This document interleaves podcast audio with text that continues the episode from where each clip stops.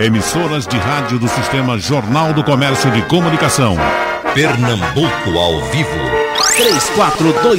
3421-3148. Rádio Jornal. É, é impossível a gente tratar do debate com pessoas competentes como vocês numa situação dessa que estamos vivendo sem tratar um pouco disso, porque é a conversa de todo mundo. Doutor Humberto, alguma coisa mudou no seu comportamento, na sua vida?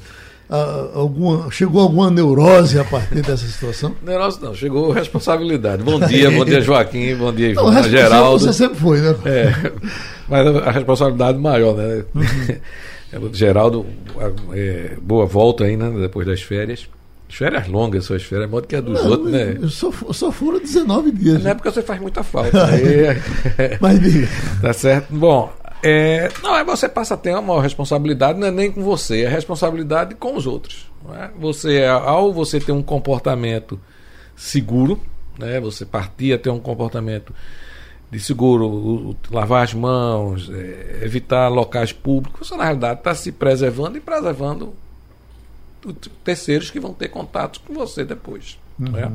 Então, eu acho que a gente está vivendo um momento novo. É, o mais importante aí nesse, nesse momento, acho que é a solidariedade. Acho que a população precisa. Eu vi até ontem uma entrevista de um, de um médico de São Paulo, acho que ele é diretor de, do, do Hospital Universitário de São Paulo, que ele disse uma, uma frase: vamos acabar com o Fla-Flu, porque agora está todo mundo no mesmo barco. É. Né? Uhum. Então a gente tem que partir a ser aí é uma questão de solidariedade, uma questão de responsabilidade social. Né? É um, não é o caso de Ivan, mas eu, eu, eu e Joaquim, que são formados em direito, tem um princípio básico que diz o seguinte: o interesse público prevalece sobre o interesse privado. No direito, sempre que você tiver dúvida qual direito vai prevalecer, vai prevalecer o público. Uhum. Eu acho que neste momento o interesse público tem que prevalecer sobre o privado. Agora, tem uma preocupação muito grande a setores econômicos. Né? Eu estava comentando aqui, antes de entrar no ar, o setor de transporte aéreo, o setor de turismo, os hotéis, os hotéis, esses resorts. Casas de shows. Os artistas. Né? Uhum. A, Inglaterra, a, a, Alemanha ela criou agora um, um, criou um fundo especificamente em relação, por conta do Covid, né? 19, como eles chamam agora é, eles criaram um fundo específico para a manutenção dos artistas alemães. Né? Uhum. Porque vão parar os shows, vão parar as apresentações. Turismo de vão, negócios, é, é, seminários. É, Agora, os congressos. Quando o país eu, tem eu, dinheiro para custear isso, é uma coisa. E quando não é tem? Preciso, mas é, é, é, preciso, é, é preciso aí que é, é o, o chamado aquele fundo como é o nome do fundo que a gente que o governo federal mantém para os momentos de fundo crise de contingência. É, não, mas não é o fundo de é, é, o que dá liberdade. Ele tem um nomezinho. É esse, é, é esse. vai ter que ser liberado. O governo federal vai ter que liberar, liberar os fundos, porque você tem categoria. Você imagine, vamos imaginar, sem dar nome aqui, um resort de Porto de Galinha. Uhum ele vai chegar a zero. Vai deixar de pagar imposto. Vai chegar... A nação vai ficar sem o dinheiro também do imposto. Vai chegar a zero. Aí vocês vão ter que fazer. Ele vai ter programa de refinanciamento tributário para o período, vai ter problema de postergação de pagamento tributário para o período. Você, é, o, o, o, quando a gente fala da responsabilidade, quando eu falei aqui da solidariedade, tem que ter a solidariedade também do governo para garantia de empregos. Garantia de emprego, porque você vai ter que pagar salários é, é uma. Nós vamos viver quatro, quatro meses, é, o prazo que Joaquim dá, é quatro meses de alteração da situação social, dos comportamentos sociais. Né? Nós brasileiros sempre efusivos, não vamos abraçar, não vamos apertar a mão, não vamos beijar. Ah, Para a gente brasileiro é uma coisa estranha essa mudança de comportamento, mas vai ter que ser adotado essa, essas regras, vai ter que ser adotado. Por exemplo, eu tenho a, a minha, a, a, minha empregada doméstica, ela tem 70 anos. Eu tenho, eu tenho que alterar os horários dela, ela não pode estar andando no ônibus na hora do, do, do grande fluxo. Eu tenho que dispensá-la. Eu, a gente vai ter que encontrar um, uma forma de, de, de, convivência, a sociedade ter que buscar. E ao lado disso, você tem consequências que eu acho, do ponto de vista econômicos, graves no setor lazer, turismo, transporte, quem é que viaja? Eu, por exemplo, eu agora tenho, uma- eu tenho um, um, um debate no dia 30 em Brasília sobre a reforma tributária. E tem um grupo de, nesse negócio de WhatsApp, faz um grupo que vai acompanhando. Outro No grupo, 90% disse, disse, "Ó, vamos fazer por videoconferência.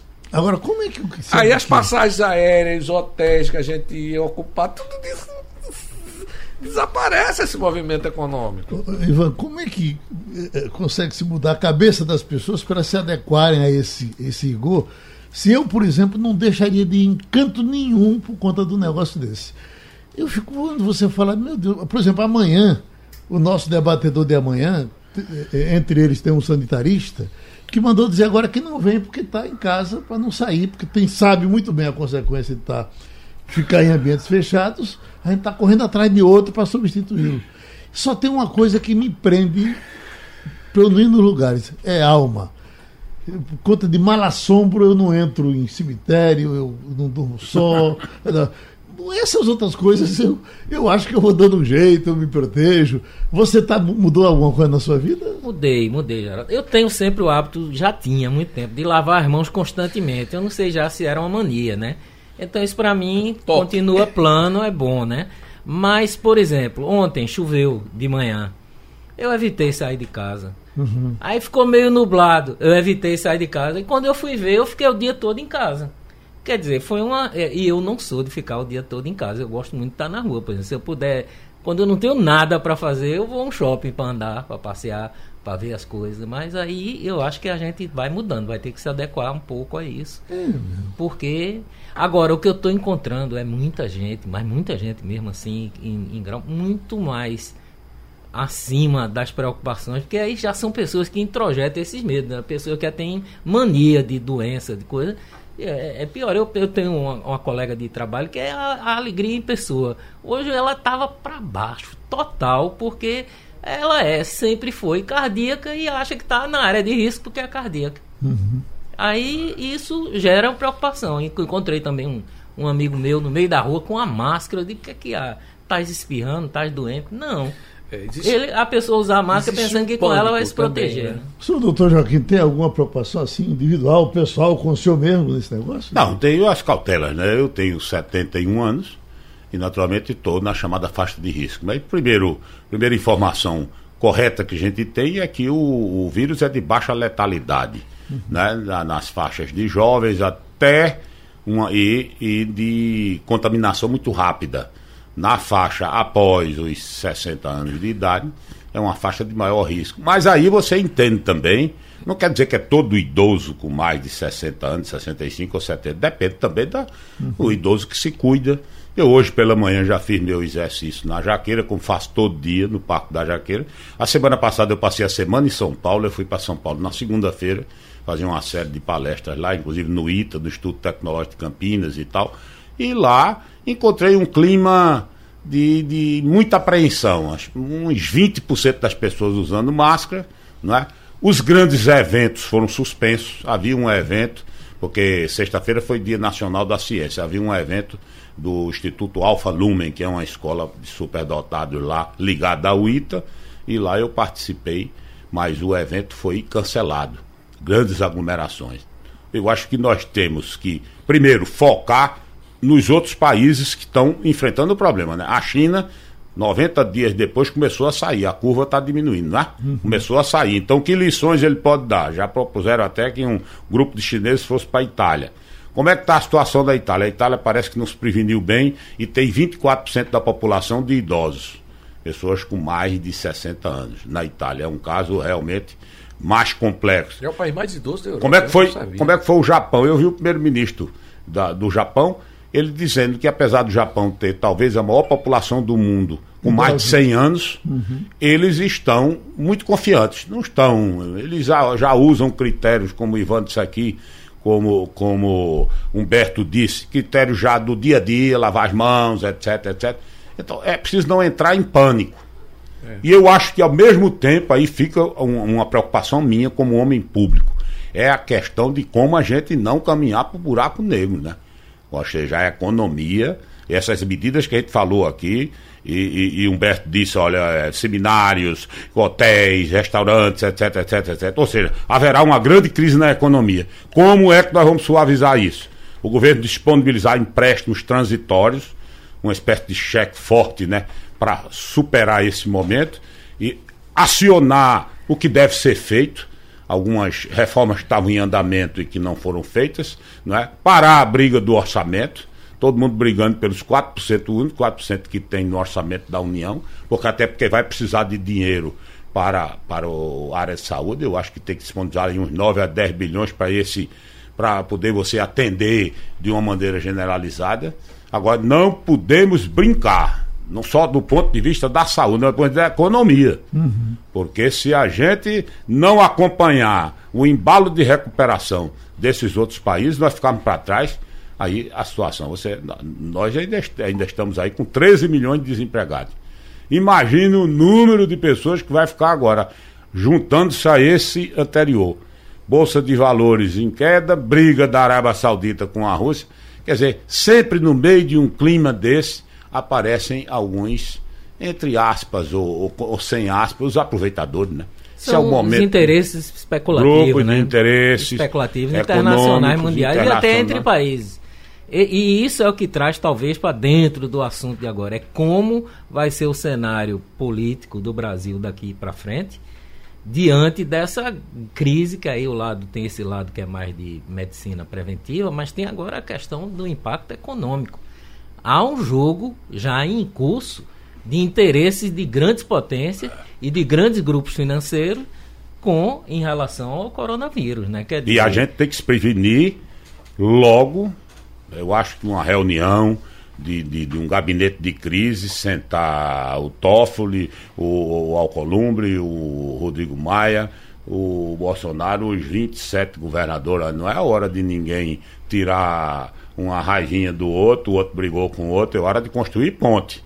Não vamos brincar com isso, porque senão os outros vão avançar, superam essas divergências pequenas, essas ranhuras, essas, essas, essa tendência conflituosa, não pode prevalecer sobre o interesse do país. Uhum. Não é hora, é hora. A gente sabe que pode superar, a gente sabe que tem elementos para superar, agora supera com, com o de, cumprindo o dever de casa. E veja que na política que a eleição sempre está acima de tudo, e esse é o tema que a gente vai entrar no debate de hoje. Por exemplo, na França tá, teve, ontem teve votação. Eles não conseguiram suspender, é. porque disse que um partido disse, não, nós vamos ter que. Vamos partir para a eleição. Se deixar para depois pode favorecer você e tal. E lá vai. E nós estamos num ano, veja bem, o coronavírus chegou no Brasil e está numa fase aguda, na fase eleitoral. Uhum. É muito comum, você sabe disso, né? Quando a gente chega no ano eleitoral, olha, esse ano tá um ano, é um ano complicado. Vamos adiar a pauta uhum. para o ano que vem, porque esse ano é ano eleitoral. E não tem, tem que acabar com isso. O ano eleitoral, todas as medidas que tiver que ser tomadas, tem que ser tomadas. Né? Ano eleitoral, porque é a eleição de, de prefeito, eu sei que não é fácil isso, mas tem que ser feito assim. Como é que você vai é, fazer concessões a demagogia ou a falta de, de, de, de, de apoio técnico, ou a grandiosidade que você tem de tomar medidas para enfrentar a crise. Não são medidas isoladas, as medidas não são só brasileiras, elas serão tomadas pela Argentina, pela Colômbia, pela Alemanha, pela França, pelos Estados Unidos, então você tem que estar atento. No mundo inteiro, né? Mundo inteiro. Com a crise das bolsas, as empresas agora estão valendo menos. Quem tem muito dinheiro tem condições de sair comprando. Então uhum. todo mundo já fala que talvez esse seja o grande passo da China chegar bem mais perto, até igualar a situação dos Estados Unidos em termos de economia. Eles têm reservas de dinheiro, as empresas estão baratas no mercado de, de, das bolsas de valores, então isso é um jogo de poder. Uhum. que também reflete nos, nas eleições de cada, de, cada, de cada país do mundo, de cada estado, e no Sem município, dúvida. que é onde todo mundo mora, que esse ano tem eleição no Brasil. Doutor Humberto, a gente estava falando hoje aqui no Passando da Limpo, o que, que vai ser, por exemplo, já que a ordem é esvaziar praia, esvaziar clubes, esvaziar todos os lugares, o gasoseiro, o, o vendedor de rua, uh, para onde é que ele vai? Ele já está, já vive no sufoco enorme, ele já não vai ter o que comer na semana que vem, né? Pensar que o Estado possa suprir isso é pensar demais. Né? É, veja, eu na, quando eu coloquei os setores, você veja que quando você está colocando os pequenos, vamos chamar. Pequeno comerciante. Né? Pequeno né? empreendedor. não sei nem como. como é, é, o, é, o, o, o, alternativo, vamos dizer. A, a economia é o alternativa. ambulante mesmo. Ambulante, é, esse que, é, o mascate. É, a grande nossa. a base mascate, da nossa origem, né? É, o nosso, nosso mascate. Ele está ligado intrinsecamente ao setor serviço de eventos. Então o gasoseiro, né, é, o gasoseiro, ele está ligado ao jogo de futebol, ele está ligado a um show, ele está ligado a um grande evento, ao carnaval, carnaval São João, São João, a, tá a Nova é. Jerusalém. Você vê, Nova Jerusalém é seis meses, né? seis meses parado. Seis meses parado. Eu, eu, eu, eu, disse até hoje brincando quando cheguei lá no, no escritório que bom, Cristo vai, vai, vai ser retardado em seis meses, né? Porque vai sair de abril para setembro, quatro meses, né? Uhum. Vai ser entre 2 e 2 a 7 de setembro. de setembro. Mas você imagina o impacto dos hotéis, os hotéis é, de lá, as pousadas de lá, as pessoas que investiram já. Gente, conta que ele está 15 dias. Gente que esperou o ano todinho para ganhar o dinheirinho ali. É, naquele tomou um empréstimo, às vezes tomou um empréstimo é. pequeno para poder comprar o material, o isonou, a tal, Os artesãos que fizeram produtos vão esperar quatro meses, a barriga não espera quatro meses. A barriga não espera quatro meses. Então você. Você, esse, esses setores, setores que, que geram grande, grande população e estão ligados a serviços de modo geral, mas mais especificamente a turismo, lazer e cultura, eles vão ter um impacto gigantesco, porque é onde há uma concentração é, de pessoas. Eu, só aqui, não sei se você já deu a notícia, segunda-feira que vem seria a homenagem dos 50 anos de, de Jarvis Vasconcelos na Assembleia, 50 anos de vida pública. Não vai ser mais. Já foi suspenso. Eu recebi uhum. agora o comunicado. A dos prefeitos não vai ter mais. Na, quer dizer, na Assembleia. no sábado, no lançamento de um livro de Jacques Ribembuim, Ensaios Econômicos eu, inclusive, Recebi cheguei no aeroporto, ia direto para lá, mas, quer dizer, se, se tivesse havido o lançamento, ele cancelou. É. E haveria, isso, uma, é, haveria uma palestra essa semana de, de Raul Jugman, Desse, no grupo, aquele grupo que Zerlindo faz uhum. parte, pessoal. Não, faz parte. eu vou Foi dar suspensa. uma coisa que tem a ver Foi com a eleição. A, palestra de... a maioria dos partidos estão marcando é, solenidade e atos de filiação e eu posso informar, todos de Olinda foram, foram desmarcados. Os portugueses estão suspendendo casamentos, batizados, etc, etc, etc. Meu Deus, vamos entrar na eleição. Doutor Humberto, o senhor que é especialista na matéria, doutor em, em, em votos, é, é, essa sensação que a gente tem de que o político brasileiro vive permanentemente em campanha, é normal isso? O mundo todo é assim? É, é uma sensação que a gente tem, ou, ou, mas não é exatamente isso? O que é que o senhor nos diz? Não, eu acho que o mundo todo é assim. Então, é? O mundo, o mundo, o mundo ocidental, vamos dizer, o mundo ocidental cristão é assim. Os Estados Unidos é o, o tempo todo em campanha, até porque nos Estados Unidos ela, você faz em dois em dois anos, né? As e campanhas as parlamentares. As preparatórias todas. Então, você os Estados Unidos estão tá em campanha, os democratas estão em campanha, então na França, mesmo com, como Joaquim está dizendo, mesmo com esse, com esse problema lá, houve as eleições locais na, na, na França ontem. Então, é, o, o, o, homem é um ser político. Qualquer ato que eu pratico é um ato político. Uhum. E quem vive na política, ou quem vive de política do ponto de vista mais estrito, tá certo, do mandato, do partidário, ele faz é, é permanente esse, esse, esse trabalho. É uma, é uma, atividade como qualquer outra. Uhum. Eu não posso deixar de fazer, porque eu sou político e vou deixar de fazer política, vou fazer daqui dois anos. Não existe isso. Né? Então, é permanente, eu acho que é, é natural e, e, e, e, acho que é bom. Uhum. Porque você está sempre colocando a, as ideias e colocando em discussão para, para a população ter conhecimento. O senhor foi prefeito, foi governador, foi ministro, isso atrapalha a vida do, de quem está no executivo? Ainda atrapalha em determinadas situações. Eu acho que a gente precisa amadurecer mais. O processo democrático vai, a gente vai aprendendo praticando. Mas ainda há, por exemplo, agora mesmo com a pauta do das eleições de prefeito, é muito comum. Eu estive em Brasília um mês atrás. Aí disse, olha, vamos nos preparar para a gente analisar as coisas até o final de abril, porque esse ano é ano eleitoral. Uhum. Eu digo, olha, se vai por essa lógica, esse ano é ano eleitoral. Aí você não vai decidir as coisas. O ano que vem é pré-eleitoral, no outro ano é eleitoral. Então a gente vai é, adiando determinado.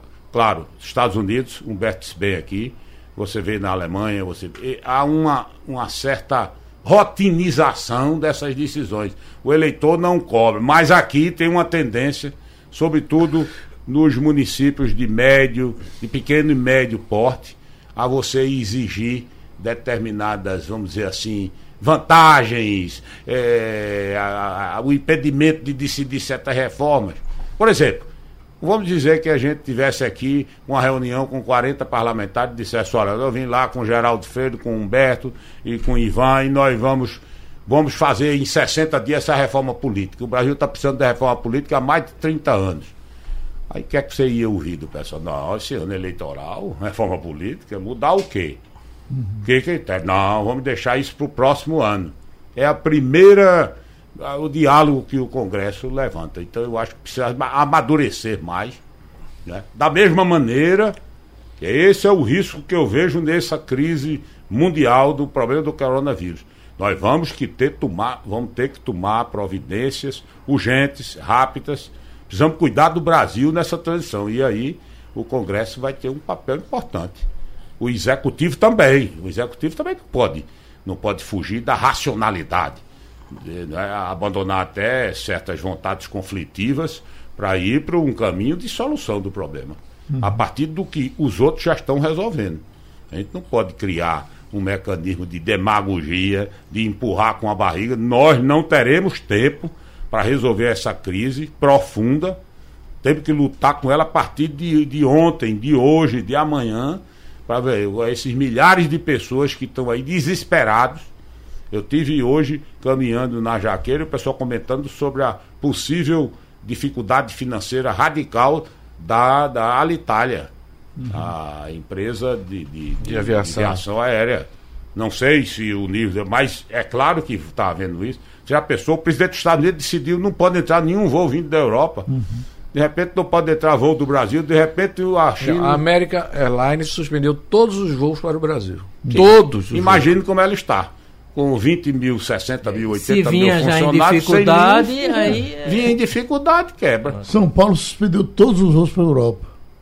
Ivan? A Argentina também fechou hoje. Também. Todo e Colômbia. O, o aeroporto de e Colômbia, Colômbia né? também. Então eu acho que esse impacto da economia e isso que o, o governador Joaquim está falando é verdade, é que os políticos agora vão ter que descolar um pouco a agenda meramente eleitoral e ver uma agenda é do política. país, política, fazer a verdadeira política. E os três poderes têm que ter agora uma integração, não ficar brigando, saltando notinha de um contra o outro pela imprensa, é, querendo um ser mais honesto do que o outro e a gente ter o Brasil mergulhado numa crise econômica de grandes proporções, porque talvez desses grandes países do mundo, o Brasil talvez seja o que tenha maior contingente da sua população na informalidade.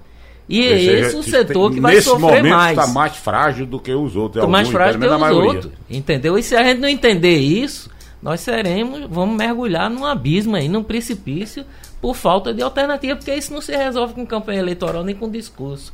Né? Tem que ser medidas concretas e imediatas.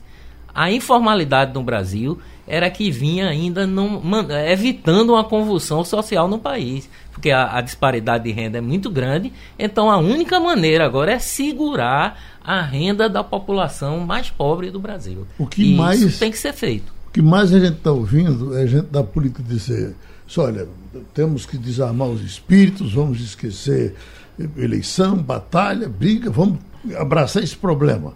É, vamos dar as mãos. Isso é possível do Brasil de hoje, doutor Humberto? Foi o que eu, o, que eu destaquei do pronunciamento do, do professor antes de São uhum. Paulo, acho que foi na, eu acho que foi no Globo News que eu vi. Um professor da, do Hospital das Clínicas. Primeiro-ministro de Portugal quase chorando, dizendo isso. Até botamos hoje a, a, a fala dele aqui. Ele disse, olha, esqueçamos tudo isso, porque nós estamos com uma besta fera solta dentro de casa. É. Os países da Europa eles têm uma, dificuldade maior do que a nossa, que é a, a, faixa etária da população. Embora a gente tenha perdido a, oportunidade da nossa na nossa curva Mas é, demográfica. mas é sobre um vírus que tem, de, de alguma forma, um tempo de, É, de, de duração. O nosso não, a gente tem uma pobreza muito grande no país que não aguenta mais perder. Veja, Geraldo, a, essa, é, é inevitável em qualquer debate que a gente fizer hoje deixar de falar sobre, sobre esse, esse problema aí que nós temos. Vamos, vamos imaginar, ainda hoje você tem 200, 200 e poucas, eu não sei como é que está atualmente, mas ontem de noite era 200, 200 pessoas confirmadas. Essas pessoas, em sua grande maioria, eram pessoas de classe média, decorrente ainda de viagens, não sei o quê. Quando, quando é, a chamada a contaminação Comun- comunitária, comunitária, chegar, é. que você chegar, Que vai chegar. Como é que você, por exemplo, me isolar é fácil. Tá certo? Me isolar é fácil. Eu moro num, num apartamento grande, me bota num quarto, Renata vai pro outro quarto. não- não- não- Agora você imagine quando chegar numa pessoa que mora num cômodo com oito pessoas. Você isola essa pessoa onde? O- os hospitais do SUS não vão aguentar. Então você tem um grande um, um país que tem a desigualdade, a desigualdade eh, econômica que nós temos, né, de- regional e populacional, leva a, a uma situação que você não sabe. Então, Isolar não- no transporte público. Como é que Exatamente. você vai isolar? Por isso que lá. em cima, nos fatores de decisão, executivo, legislativo e judiciário, considerando isso, quer dizer, considerando o sofrimento do povo, a situação dificílima do povo, tem que sentar logo e acabar com essa picuinha de um com o outro.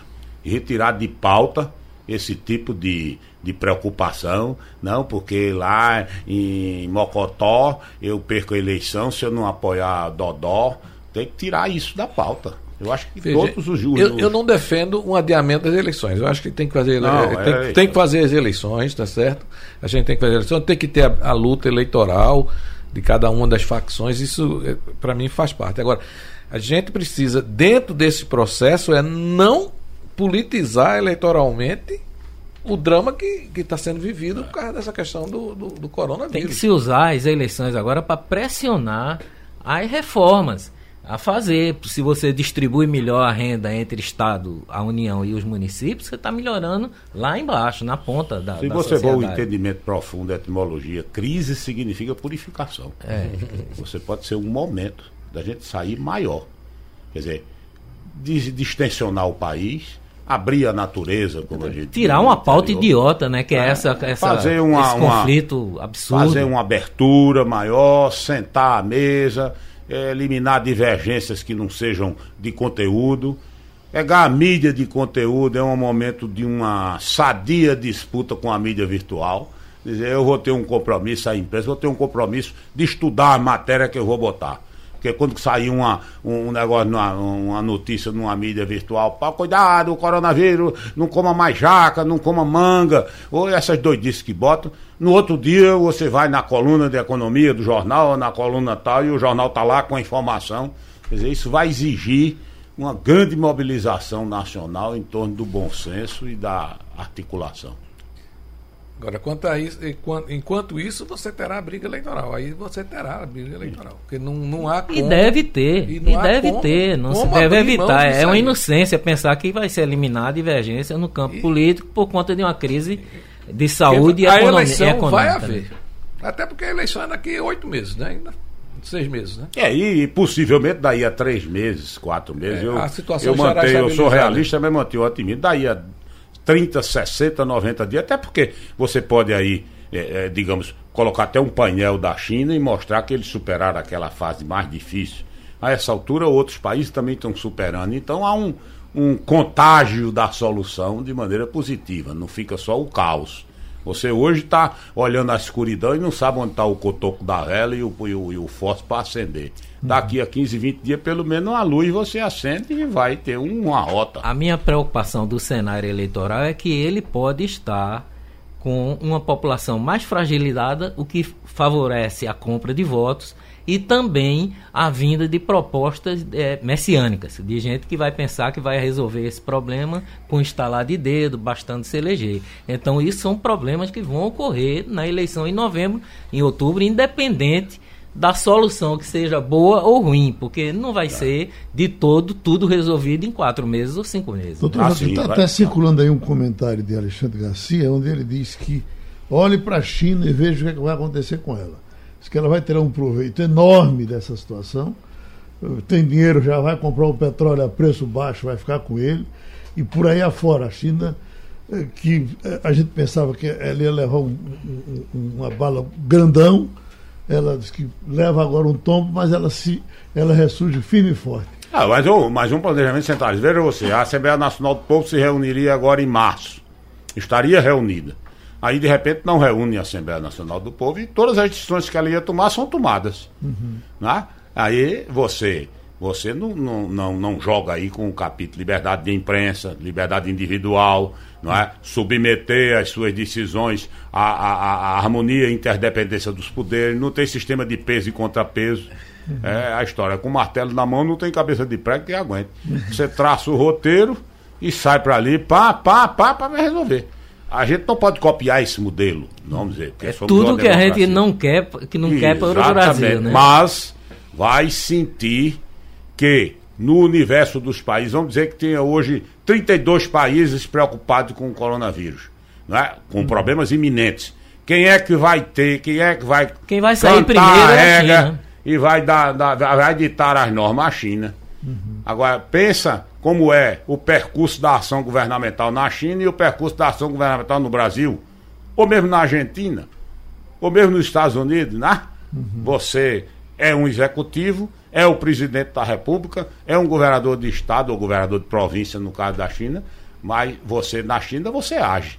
Aqui você tem uma série de instâncias intermediárias para você agir. Então, aquilo que Ivan disse, o camarada aqui que tem um, um sabor mais ousado de mandar logo, de baixar a marreta, vai ficar querendo dizer, olha aí, o único que resolveu foi a China. Então eu tenho que agir rápido para de filigrana. Então vai ser um confronto né, que eu espero que seja sadio, no sentido de melhorar os artefatos e os mecanismos de poder, de exercício do Aprimorar poder. a democracia, Aprimorar né? a democracia. Que é a integração dos poderes Joaquim, e, e, o contraditório. Veja uma coisa, a, a China tem todo esse, esse diferencial na, na, na sua organização política, é por isso que eu defendo que foi a minha primeira fala, que isso está na mão da gente.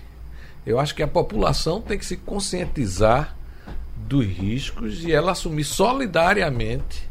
Né? A China chegou e fechou lá a região de Wuhan. Foi lá e fechou. Tá certo? Agora mesmo tá olhando aqui na televisão.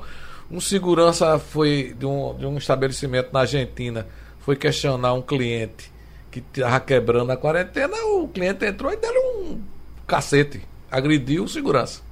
Entendeu? Então, é, é, esse, esse tipo de comportamento é que a gente não pode, ah, não pode permitir. A gente tem, a população tem que entender que tudo vai depender de todos.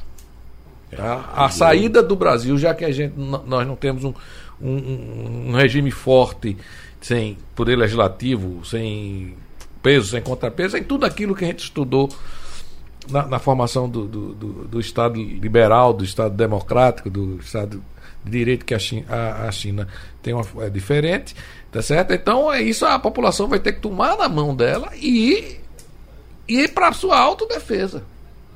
Uhum. Tá certo? É chegar aqui, é feito você fez aqui, Geraldo. Quando eu cheguei, você me deu o álcool gel. Você não sabe de onde eu vim. Eu podia ter vindo de ônibus, de táxi, vim andando. Você não sabe. A primeira coisa que você me fez foi oferecer é. o, álcool, o álcool gel. Eu lhe ofereci tá brincando. Do, tá vou, mas vou esse, mas, a levar isso a sério. É, mas esse é um comportamento é, que a população é tem. Essa brincadeira. Se não vou apertar sua mão, não vou apertar sua mão. Alguém está me perguntando aqui, ou está me dizendo, né? Que na falta do álcool das prateleiras, pode usar o álcool de carro. E eu não tenho segurança com relação não, a isso. Não, não, o melhor mesmo é lavar a mão com sabonete. É, com sabão. Exatamente. É, é, o mais barato, é o que todo mundo tem Se você não tiver. Se fizer isso com frequência, já tá bom demais. Você sabe que teve um grande herói na década de 40, 50, 60, 70. Uma vez eu discuti isso com o professor Ladislau Porto. Sabão Jabacó. Uhum. Devia ter um monumento. Já pensasse quantas pessoas o sabão Jabacó não salvou porque é da uhum. água. Você lavava a mão com sabão Aquele sabão amarelo, grossão, é. que você cortava assim. Passava o resto do dia todinho com cheiro de água sanitária no canto do dedo. Uhum. Mas o sujeito tinha uma proteção. João Batista João da Batista Costa. da Costa. João Batista da Costa. Jabacó. Vale um monumento é. pro Jabacó. Eu, eu, acabei de ler, eu já tinha lido metade do livro, terminei de ler. a, a Medicina dos Horrores. Eu recomendo para todo mundo ler esse livro para ver a, a, a, como era essa coisa sanitária no começo da humanidade. É, nada em 1800 e alguma coisa e tal, antes da anestesia. É, quando os médicos, os médicos foram descobrindo com o passar dos tempos o que era a limpeza. Ah, Fazia uma cirurgia, infeccionava, no dia seguinte o, o camarada ia embora. Ma- Matava-se por brincadeira, depois eles foram se cuidando. Como a limpeza é importante. É. O Rio de Janeiro tinha a criação de urubu para fazer o, o serviço de limpeza urbana da cidade. É mesmo. Era. Eu vou lá, rapaz. Durante o. Império. Eles são é, Fazer a, a limpeza importantes da na área. Ó, limpeza. veja, E o açucan, eu, Se eu saí urubu- perguntando. Eu tanto de você, se botasse o urubu lá, ele me comia. Eu saí perguntando a várias, a várias pessoas o que era sucan. Todo mundo sabe, mas é super, superintendente de combate à malária. Até hoje sobrevive.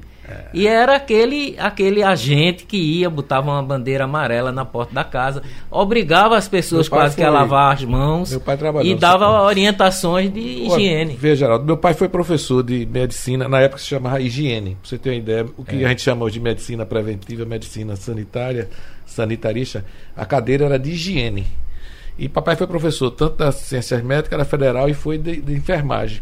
E ele dizia, con- contando a gente, meu pai era médico, ele contava a gente, ele disse, a primeira aula que eu dou na escola de enfermagem é que enfermeira, que ele chamava Ana Néria, ele nunca chamou a enfermeira de enfermeira. A Ana Néria, ela devia, a primeira coisa que ela devia ir era ir nas comunidades ensinar a lavar a mão. Ela disse, se você lavar a mão, você mata 50% das, das doenças. O, o O Jabacó, aí é. é- É, ele lavar as mãos. Homenagem Ele, Jabacó. as enfermeiras têm que, têm que. Ele chamava Ana Néria, as Ana Néries têm que ir para, para os morros, para os alagados, para, para ensinar as pessoas a lavarem a mão. Era o conhecido sabão Nós- amarelo. Nós temos um intervalo agora, mas nós temos toda a razão do mundo para mandar um abraço para o doutor Roberto Magalhães, que foi sempre muito preocupado com isso, quando nem se falava. Aí. Imagina como é que ele está hoje. Homem de grandes antecipações. Exatamente. Pergunto, Ivan Maurício, que as pessoas também estão perguntando aqui. Essa briga local, PT, PSB, candidatura de Marília, não candidatura de Marília, tem saída? Marília é candidata, você apostaria que ela vai terminar sendo? Eu acho, porque o presidente Lula é um animal político, ele entende de eleições. Aí, quem quiser, critique ele por outras coisas, mas dizer que ele não entende da, da mecânica da política. O que foi conveniente na eleição passada, que foi uma aliança com o PSB, para garantir uma vaga ao Senado para Humberto Costa, agora a conveniência de Lula é 22. Então ele está vendo uma aliança que está se formando no plano nacional entre PSB e PDT. Então, se ele não botar uma cunha ne- nesse entendimento aí, ele não vai ter como negociar. Então, ele está apostando em Marília. Se ela der certo, ele ganha a hegemonia do Recife. Se não der certo, ele é o principal eleitor do segundo turno. Então, ele está numa situação confortável no PT. O único desconforto dele é o pessoal daqui, que eu chamo a turma da Boquinha, que está toda empregada no governo, na prefeitura, que são quase 400, que teme perder essa, é, é, essa vaga. Mas isso para Lula não tem nenhuma importância. Ele está pensando nacionalmente. Eu acho que se for possível e se for necessário, ele vai fazer a intervenção no diretório daqui. Doutor Humberto, o nacional, o nacional do PT sempre suplantou o local É, exatamente. ou, ou já foi diferente? Não, sempre não plantou, mas veja, se você chegou a fazer uma prévia que anular a prévia. Né? Foi uma prévia de João da Costa Foi. e Maurício, e Maurício Randes. É. Foi bem Tá lembrado. certo? Anular a prévia e disse o candidato é Humberto com o João Paulo na vice. É. Então, é, é essa, essa, esse controle, o controle, antigamente a gente dizia do partidão, né? Era o centralismo democrático. O PT tem o centralismo democrático. É o manda quem pode e obedece quem tem juízo. É o nacional, os interesses são os interesses nacionais, tá certo? E ele, e, e ele vai colocar. Então, eu acho que a, a, posição, a colocação de Ivan é, é bem pertinente. Eu acho que, apesar de hoje o diretório municipal ter ido para o confronto, eu acho que tá na, a matéria está no Jornal do Comércio, é uma matéria de confronto do, do diretório, nas- do diretório Municipal. municipal. Que é assinado por uma pessoa relativamente desconhecida da É, política mas local. ligado a- mas a não houve nenhum pronunciamento de Humberto. É, mas ligado a Humberto. É, no- Então, de alguma forma, foi para, para o confronto, mas eu acho que no final vai dar a vontade do Diretório Nacional. Doutor, Vai prevalecer a vontade nacional. Então, eu acho que hoje a gente tem duas candidaturas definidas. Eu acho que a candidatura do PSB está definida. O João Campos é o candidato. Para mim, se não for. Não resta dúvida. A candidatura. Ele não se assustará com Marília. Não. Não, porque pode contar com ela ou sem ela, e aí o PT, no segundo turno. Então não está muito confortável para ele, não está ruim, não. O problema é ele não chegar no segundo turno, Hum. ela chegar no segundo turno, né? Pode acontecer, Sim, se dividir. em política tudo pode acontecer, acontecer. né? Aí e Lula está apostando com essa hipótese. Marília, e você tem uma oposição completamente sem. É, eu diria sem não, ela é uma, uma oposição hoje disforme. Quem é o candidato E da é o problema, oposição? porque nunca teve, na minha visão, tem as condições objetivas de ganhar a eleição. Mas a, a situação da O oposição não tem é uma disforme. aprovação que chegue a ser considerada uma aprovação que, que, que seja decisiva para o eleitor. Não é? Ah, está há 20 anos no poder, 16 anos no, no processo. Então, é, se a oposição Mas ela- conseguir. E um candidato complicado. um uma candidatura Complicado. que vá a candidatura tem condições objetivas de vencer a eleição. Eu acho que até essas tensões que estão havendo no chamado campo do governo, seja o PT, o PSB, essas tensões é em função da lógica do processo. A vitória está, digamos assim, possível, concretamente possível para o conjunto da É, mas oposição. ela está completamente gente, vou- sem, sem, sem posição, completamente. Precisa é- é- agir, precisa agir.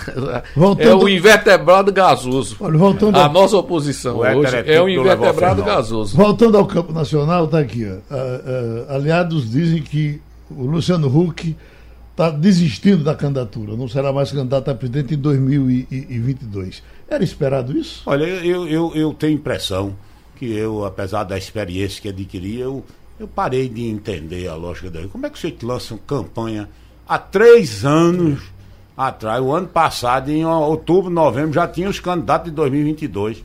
Já tem Witzel, já tem Dória, já tem o do Maranhão, o próprio presidente Bolsonaro, que é candidato à reeleição. Eu não me lembro de ter visto uma antecipação de três anos para discussão. Aliás, está se discutindo mais 2022 do que 2020. É um negócio mais paradoxal. E, e o detalhe na candidatura do Luciano Huck é que ele se apresenta como um não político. E como é que um não político se lança candidato três anos antes? Três anos antes. Então ele não é um não político. Isso é uma doidice. Hoje era ge- geral. Não São é do 11 ramo, candidatos, 11 é. pré-candidatos de 2020. Não é porque você ainda tem os tradicionais, Ciro Gomes e etc. E- então, agora tudo bem. Ah, de vez em quando você discutir, mas é diariamente. Você vai para debates em, em São Paulo, aí para Alckmin, não vai apoiar a Dória. E outra coisa, eu estava em São Paulo dois meses atrás, um grupo de paulistas, prefeitos, lançaram, Dó- lançaram Geraldo Alckmin, governador, para 2022 também. Eu disse, tem uma reunião lá no. Da reunião de quê? O lançamento de Geraldo. Que lançamento? Geraldo é candidato a prefeito de Pindamonhangaba, onde ele já foi prefeito, é candidato a prefeito de São Paulo, não, é candidato a governador. Aí é assim agora, é? Com Já para a próxima eleição? Sim, em 2022. E, e- e uma série de problemas para você resolver Estão querendo Aí jantar sem ter almoçado, sem né? ter almoçado. Né? É isso. Querendo ganhar. Isso em política é primária, é erro primário. Erro não primário, existe, é, né? é por isso que eu digo. É- Essa própria é, observação que Humberto faz, que, que, que a oposição está desarrumada, a, a que a oposição está desarrumada, ela vai refletir também que pode tem tempo aí para arrumar de agora até o dia da eleição. Mas se ficar do jeito que está, Tá. como você está colocando, realmente fica sem chance. Mas se se posicionar Ah, é, e tem tempo para isso. tem tempo, tempo. porque aí é que entra essas coisas, porque as pessoas estão pensando em eleição com tanta antecedência que não vê que tudo tem um tempo, não adianta E até porque correr. o tempo diminuiu, Humberto sabe disso. É, são você começava a 45 dias de campanha- campanha, Eu 45 dias só. Quando eu fui candidato a prefeito, no mês de janeiro, fevereiro, eu já estava no meio do mundo. Agora, o que a pessoa que pretende um cargo eletivo precisa nessa realidade de 45 dias é consolidar seu nome através de redes sociais, através de militância partidária ou abraçar uma causa. Mas se não tiver isso, não pense que a pessoa vai pensar que vai, ah, eu quero ser presidente da República, como o Luciano Huck queria, com três anos de antecedência, não vai chegar lá nunca. Ó, como a eleição do Brasil é cara, está aqui um problema que está havendo com o coronavírus que pode atrapalhar a eleição no Brasil, porque o TSE contratou a confecção de urnas eletrônicas. Quem fabrica essas urnas é na China. Você vê que a China faz tudo, né, rapaz? É, é, 700 milhões de reais que é, para substituir urnas que se quebraram. Enquanto isso, o presidente Bolsonaro voltou a desqualificar as urnas é eletrônicas. Isso pega, não pega? Urna eletrônica é fato consumado. O que eu quero dizer é o seguinte: nas eleições presidenciais, a rádio normalmente me mandou para Brasília, com exceção de uma ou outra. O que eu mais vi em Brasília foi gente do mundo todo, alemão, Canadá, eh, eh, americano, todos vinham acompanhar as eleições com as urnas eletrônicas para ver se colocavam em seus países. E nenhum país colocou. A urna eletrônica é uma jabuticaba brasileira. Ninguém quis até agora. Bom, é segura, é, é, é correta, é facilita, mas quero dizer também. É absolutamente segura. Entrou um, um tempo, levaram peritos da Polícia Federal, peritos, não foi qualquer Zé Mané juntou-se um grupo de peritos e para o parecer final foi pela insegurança das urnas eletrônicas. Mas elas são seguras. Não, olha, não, nós temos um monte de, de, de falcatrua em tudo no mundo. Só não se rouba na Mega Sena nem na urna eletrônica. No resto, o cara pode meter a mão. Geraldo, Geraldo e Joaquim, Ivan, todos nós já participamos de campanha. Na época do voto de papel, tinha até uma expressão, mapismo. Mapismo. O que era o mapismo? Emprenhar a urna. Emprenhar a urna. É. Nada disso existe, Geraldo. Como é que se explica que outros países não queiram, não aceitam? É, é uma questão de formação, mas o, o, nos Estados Unidos ele tem, porque veja, as eleições americanas são é, as eleições americanas. Primeiro, você tem que imaginar que os Estados Unidos ele tem uma legislação eleitoral que é os Estados Unidos é quase uma confederação. E é plebiscitária. É plebiscitária. Né? Tem então, vários não, modelos não, de, não de dá, votação. Não dá para você fazer tá certo? Ah, é, na, no estado da Flórida, além de eleger o senador, os deputados federais, que são eleições distritais, público, o juiz, né? são eleições distritais. Uhum. Portanto, no distrito tal, o candidato Francisco do, do Joaquim Francisco do, de Macaparana não concorre na eleição do distrito de Recife. Uhum. Tá certo? Geraldo Freire do distrito de Mimoso não concorre à eleição do distrito de Pesqueira. Então é uma eleição dificílima para você fazer uma montagem. A nossa, pelo critério geral, pelo é, é, o Brasil é uma federação centralizada, uma coisa meio maluca, mas é, tá certo? É uma federação. Então é possível você fazer isso aqui. Você tem, na realidade, 27 opções. Lá eles vão votar se é a favor do divórcio, se é a favor da liberação da maconha, se é a favor de casamento é. homoafetivos. É, é um tudo... monte de decisões. É, é, é então a, a, cédula é um, um mundo. mundo. Eles votam pelo correio, nós só votamos presencialmente. O voto lá ah. não é obrigatório, o nosso é obrigatório. Álcool na, na mãozinha álcool de novo. álcool na mãozinha que terminou o debate e o programa é repetido. Praça do Diário, tá Pronto. tá todo lá mundo ouvindo você já. Tá repetindo, ouvindo nós todos. Sugestão ou comentário sobre o programa que você acaba de ouvir, envie para o e-mail ouvinte@radiojornal.com.br ou para o endereço Rua do Lima 250, Santo Amaro, Recife, Pernambuco.